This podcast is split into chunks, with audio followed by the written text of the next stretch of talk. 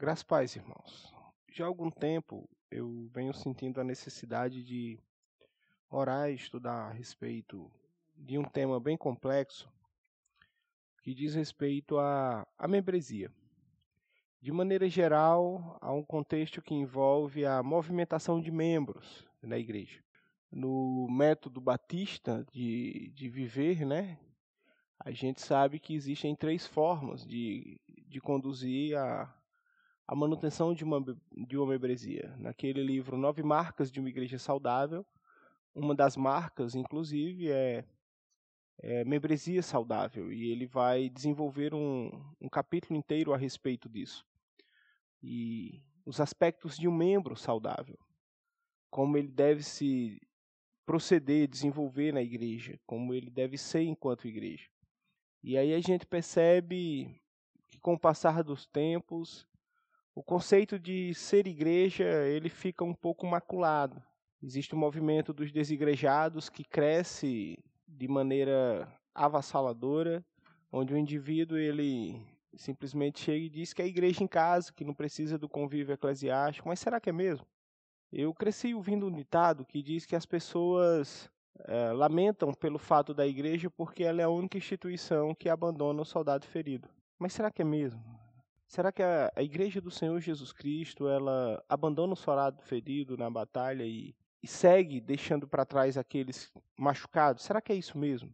E ao longo de mais de 10 anos de experiência, eu tenho uma coleção de argumentos que eu gostaria de compartilhar com vocês agora. Nós percebemos algumas características do que leva o indivíduo a deixar de congregar. Uma delas é a falta de frequência litúrgica. Ele perde completamente a necessidade pelo culto.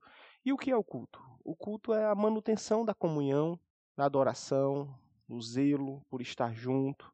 O culto ele se torna celebração, festa, mas também ele se torna uma adoração coletiva, onde todos reunidos como um só cultua como corpo de Cristo. Mas não porque merecemos ser parte desse corpo, mas porque Cristo decidiu nos enxertar na videira e nos tornar participantes da missão que ele deu início.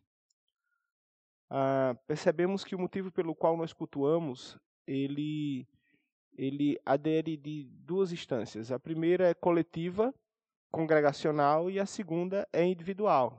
Uma, ela não anula a outra. Na realidade, o que eu faço em comunidade e também é aquilo que faço quando não estou na comunidade, ou seja, eu cultuo a Deus junto com os meus irmãos e também cultuo a Deus é, no meu cotidiano diário. Eu presto essa reverência, adoração e louvo e engrandeço o Senhor. Ah, ao passo que isso deixa de acontecer de maneira individual e coletiva, a minha vida espiritual ela vai definhando. Então, isso é só uma justificativa básica a respeito da relevância do culto. O culto individual, ele é diário, é algo contínuo, é algo que você oferta ao Senhor desde a hora que você acorda até a hora que você dorme. E você alimenta essa comunhão com Deus através da oração, da leitura da palavra e dos louvores. O culto coletivo, no entanto, ele promove aquilo que eu chamo de um vislumbrar das frações daquilo que será na glória. A alegria de estarmos juntos, edificando um ao outro, consolando, exortando, sendo consolado e, e também exortado. Em outras palavras, nós abençoamos e somos abençoados. E quando o indivíduo se afasta uh, desses dois princípios, do, da busca individual e da busca congregacional, ele começa a esfriar. Não tem como. Uh, o esfriar será algo inevitável na vida desse indivíduo. Na tentativa de ressuscitar ou de viver novamente a alegria noutrora experimentada pelo Senhor, alguns vão se valer de várias tentativas. E já adianto para vocês que elas, em curto, médio, longo prazo, serão tentativas frustradas. Alguns eles usam a tentativa do se isolar, vou me afastar de tudo e de todos e estarei só eu e Deus, porque só Ele me basta, e usa até o, o texto bíblico onde diz que no secreto, sem ninguém ver, etc, etc, etc. E alguns se valerão desse método. Outros tentam, a ferro e fogo, serem reinseridos no, no âmbito coletivo, e, e aí são os que migram para outras comunidades de fé, buscando algo mais. Então a gente vive esses dois extremos: aqueles que saem deliberadamente e também aqueles que nunca ficam em lugar nenhum. Em outras palavras, aqueles que não vão para lugar nenhum mais e aqueles que não param em lugar nenhum mais.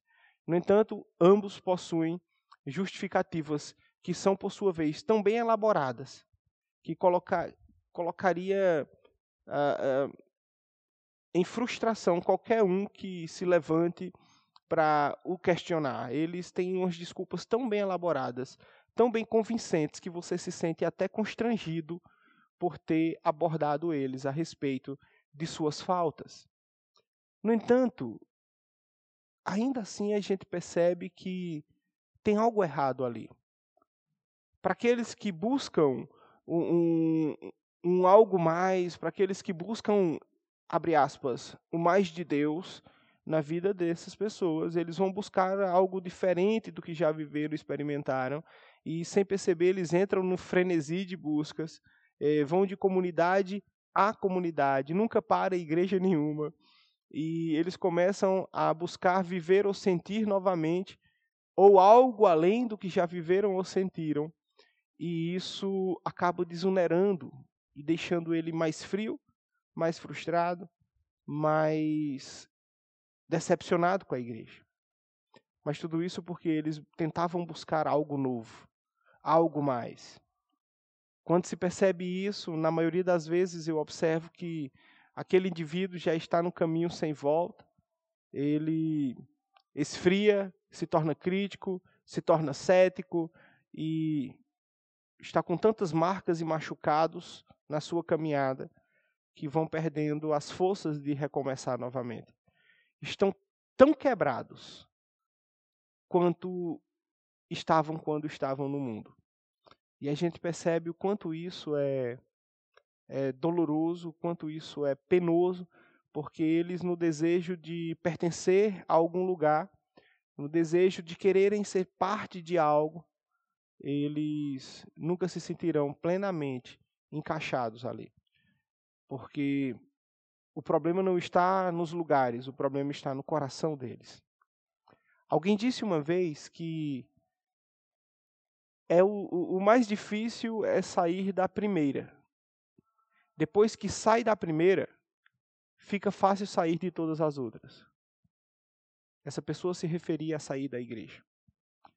É difícil você sair da primeira igreja, mas depois que você sai da primeira igreja, as outras fica fácil abandonar.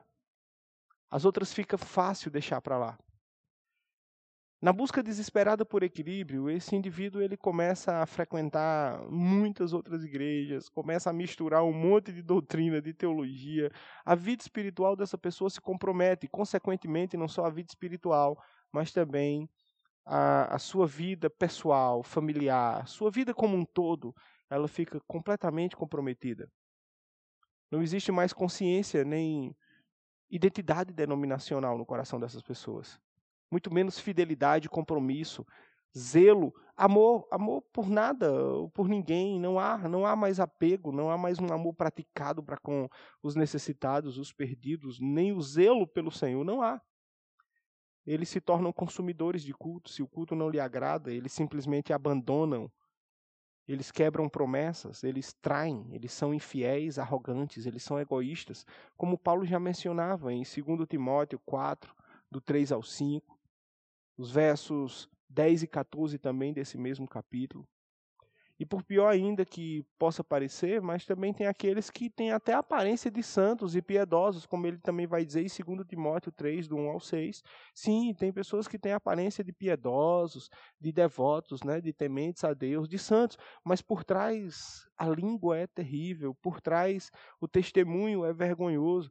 E eu digo para vocês, como pastor há mais de 10 anos, eu percebo que isso trouxe um grande fardo à igreja de forma geral, pois para alguns, o, o, nosso papel enquanto igreja é, ficar indo atrás, ficar pegando na mão dessas pessoas, negociando a permanência dessas pessoas na igreja, agindo como se fôssemos uma empresa telefônica que está, por sua vez, desesperada para renovar por mais uma vez um ano de contrato, dando a eles, assim, algumas vantagens e fazendo promoções, a fim de que possamos ter a fidelidade daquela pessoa por pelo menos mais um ano. Um absurdo isso, não existe isso. A compreensão de membro ela está completamente equivocada. Eu confesso que, em meio a tal desespero, em minha imaturidade, mas cheio de boas intenções, eu já dei tais, já fiz é, tais atrocidades e dei a alguns indivíduos, na medida, claro, do ético, do possível, e já tentei dar a eles algumas coisas para que tentássemos manter aquelas pessoas, até que eu percebi que nós conseguíamos segurar algumas vezes por meses ou até por anos, mas os padrões e as exigências dessas pessoas cresciam rápido, muito rápido. E aí suas insatisfações só aumentavam, bem como as intrigas e os problemas que eles criavam. E em todas as esferas. Em suma, quanto mais tempo eles ficam, mais difícil se torna manter essas pessoas e mais difícil é manter a aparência de piedosos. Isso é uma outra realidade. Aí eu abro um parêntese aqui: muitos vão embora quando a máscara cai. Quando as vestes caiadas começam a mostrar-se que eram tingidas, não eram verdadeiras. Quando o estímulo é perdido, quando as pessoas começam a observar que eles são hipócritas, fingidos, e a aparência que eles tinham era apenas algo para fora, porque para dentro eles eram sepulcro caiado.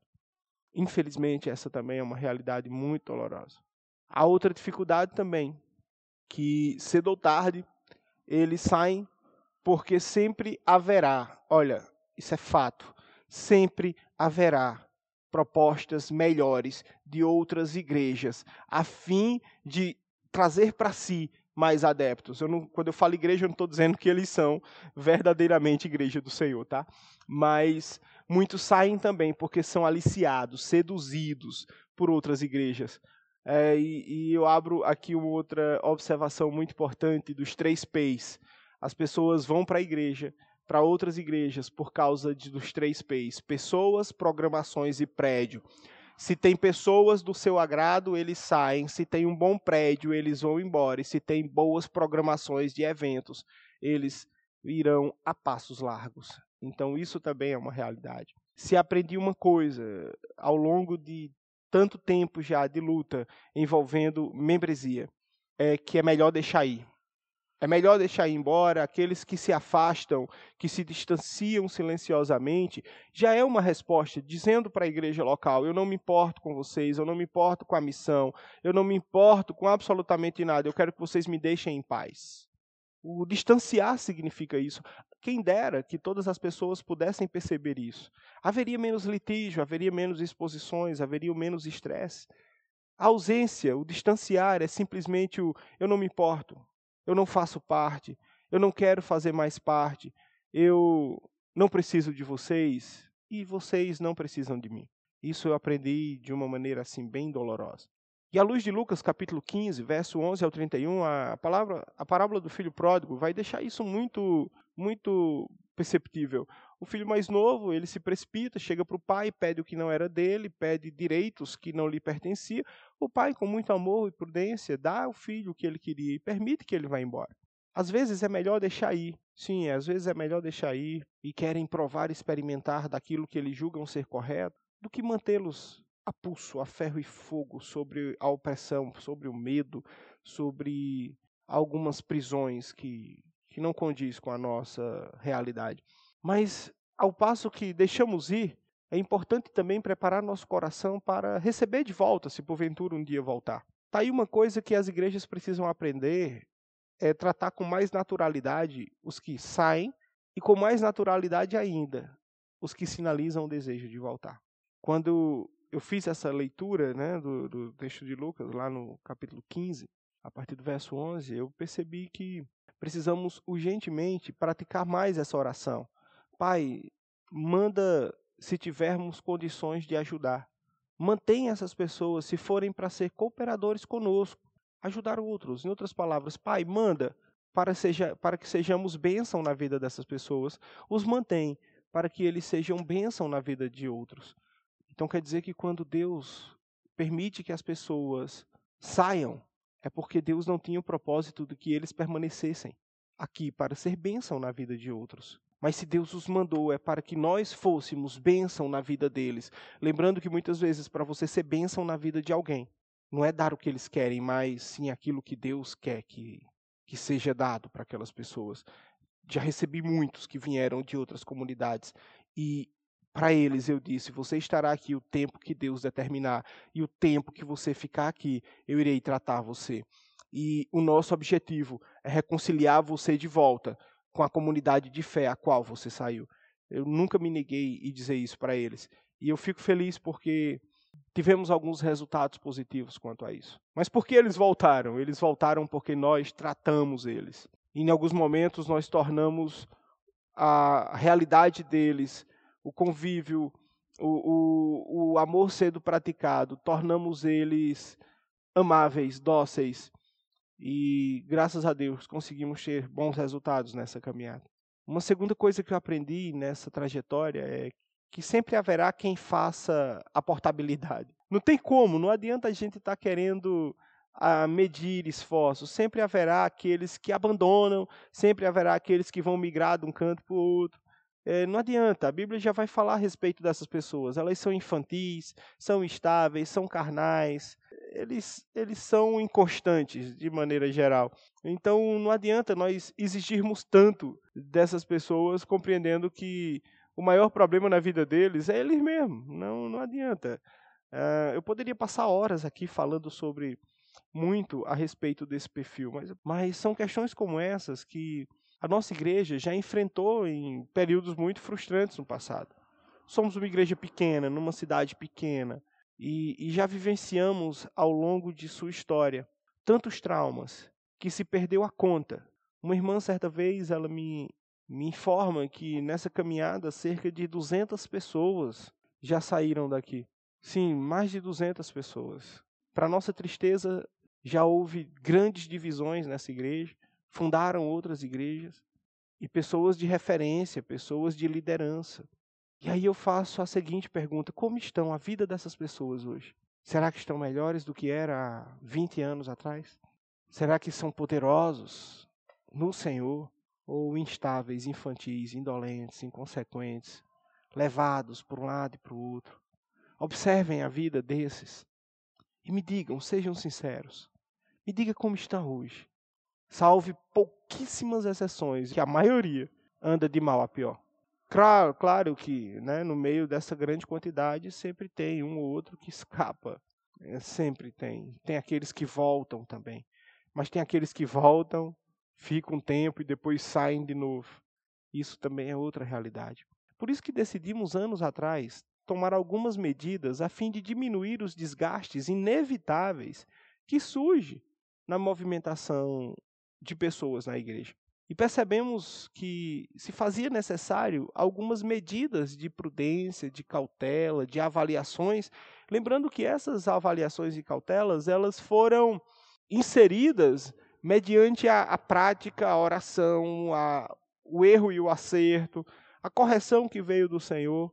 E eu queria expor elas agora aqui para vocês. A primeira foi que não aceitaríamos mais logo de imediato, ou por carta, transferência, ou por algum pedido formal. E quando eu digo imediato, é, não é coisa de mês, não, é de anos. Uma pessoa que sinaliza o desejo de fazer parte dessa igreja, ela verbaliza isso publicamente, tá? A gente aceita aquela, aquele pedido, mas não quer dizer que ela será membro, ela está congregando ali conosco por um tempo, e no momento oportuno haverá uma reunião com a liderança da igreja para deliberar se aquela pessoa de fato será enfim, anexada como, reconhecida como membro da igreja.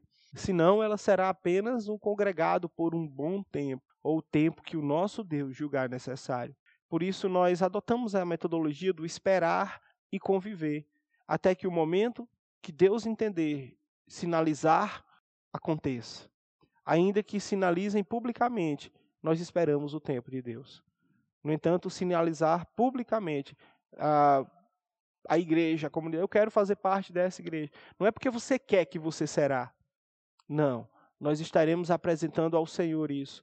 Nós estaremos lhe encorajando a nos conhecer melhor, a andar conosco melhor, para que você de fato perceba se quer ou não. Então, tudo isso nós tratamos hoje com as pessoas que desejam fazer parte da nossa família espiritual. Percebemos também que um outro equívoco foi aceitar títulos ou ah, consagrações de outras igrejas.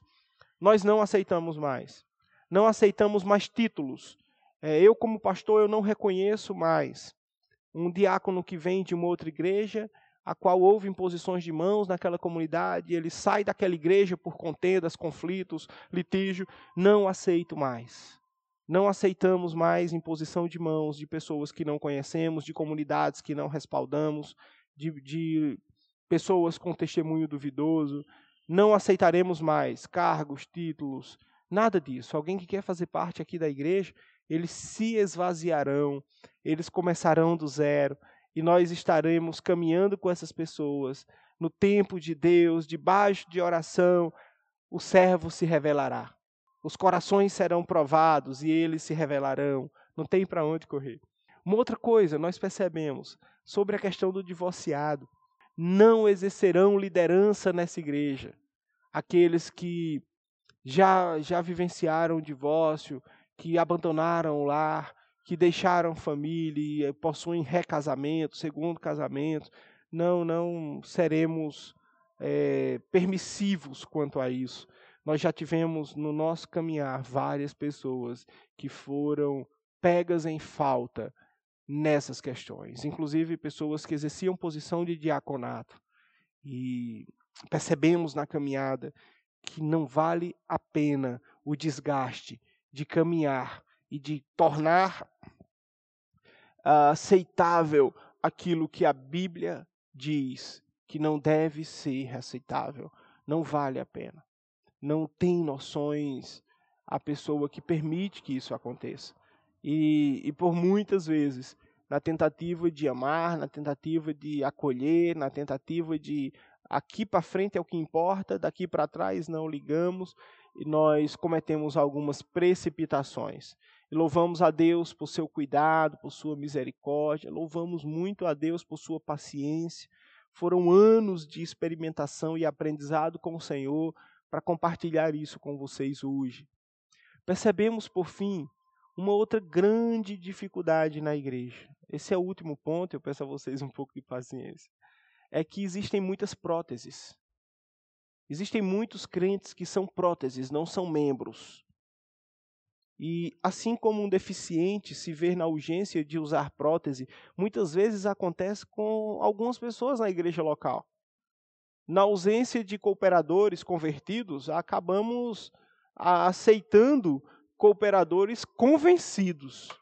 E esses cooperadores, eles nunca foram membros do corpo de Cristo, eles são apenas próteses, são aparências, substitutos daquilo que deveria ser algo original. Eu convido todos vocês a clamarem por um milagre nesse aspecto. Não devemos nos contentar ou tolerar aqueles que não têm o poder do Espírito fluindo neles. Orem por membros vivos, convertidos, que tenham fome e sede de Deus, que ame ser igreja. A prótese ela não tem vida. Preenche superficialmente um espaço, ilude, ela quebra um galho. O que de fato a igreja precisa é de membros e não de próteses. Membros devidamente ligados ao corpo e neles fluindo vida, para que através deles surjam novas vidas. Oremos para que essas próteses se rendam ao Senhor, confessem, nasçam de novo. Temos muitos adorando de lábios, mas o coração, o coração ele está muito longe do Senhor. A igreja ela nunca abandonou seus soldados feridos, pelo contrário, ela os encoraja, os desafia a continuar lutando. E, e, quanto mais eles sangram, mais eles estarão fazendo curativo nos outros. A igreja é isso. Enquanto nós choramos, nós também somos mobilizados a enxugar as lágrimas de outros que choram. enquanto sofrem, entendemos que devemos buscar forças para mais um dia. E ouvindo dos altos céus o, o que o Senhor ele, ele tem para nos dizer, compreendendo que ele mesmo nos prometeu que se aperfeiçoa o seu poder em nós nos nossos momentos de fraqueza. O verdadeiro soldado de Cristo é aquele que nega a si mesmo, que vive a missão de Deus na terra. É aquele que tem as marcas de Cristo. Pastor Shed, uma vez ele diz: triunfo não é ausência de batalhas. Muitas vezes os soldados voltavam da batalha sem braço, sem perna, ou com seus olhos furados, mas voltavam. Voltavam em triunfo. As marcas do ministério ficarão em seus corpos, ficarão as cicatrizes nos nossos corpos, no nosso coração, na nossa alma, mas no grande dia do Senhor, o nosso grande general, ele passará em revista as tropas e nós estaremos lá. Sim, nós estaremos lá. Feridos, marcados, mancos, sangrando, mas o importante é que finalmente nós estaremos lá. Se você faz parte dessa família chamada igreja, então se alegre, pois Deus tem grandes planos para te usar em sua missão. E o primeiro ideal de Deus para a sua vida é: se santifique, permita ser renovado pelo Senhor, avivado pelo Senhor, transformado, tocado pelo Senhor. Está ferido, mas não está morto. Levante-se. Levante-se. O poder de Deus se aperfeiçoa na fraqueza. Testemunhe, proclame, confesse ao Senhor. Busque forças em Deus. Busque o renovo do alto. Confesse. E aí eu deixo para você nesse momento o Salmo 51. Não seja membro artificial que se ilude que busca ser algo que não é, seja um membro verdadeiro, enxertado na videira. Não seja uma prótese. Seja um membro do corpo de Cristo. Volte. Avive. Renove-se.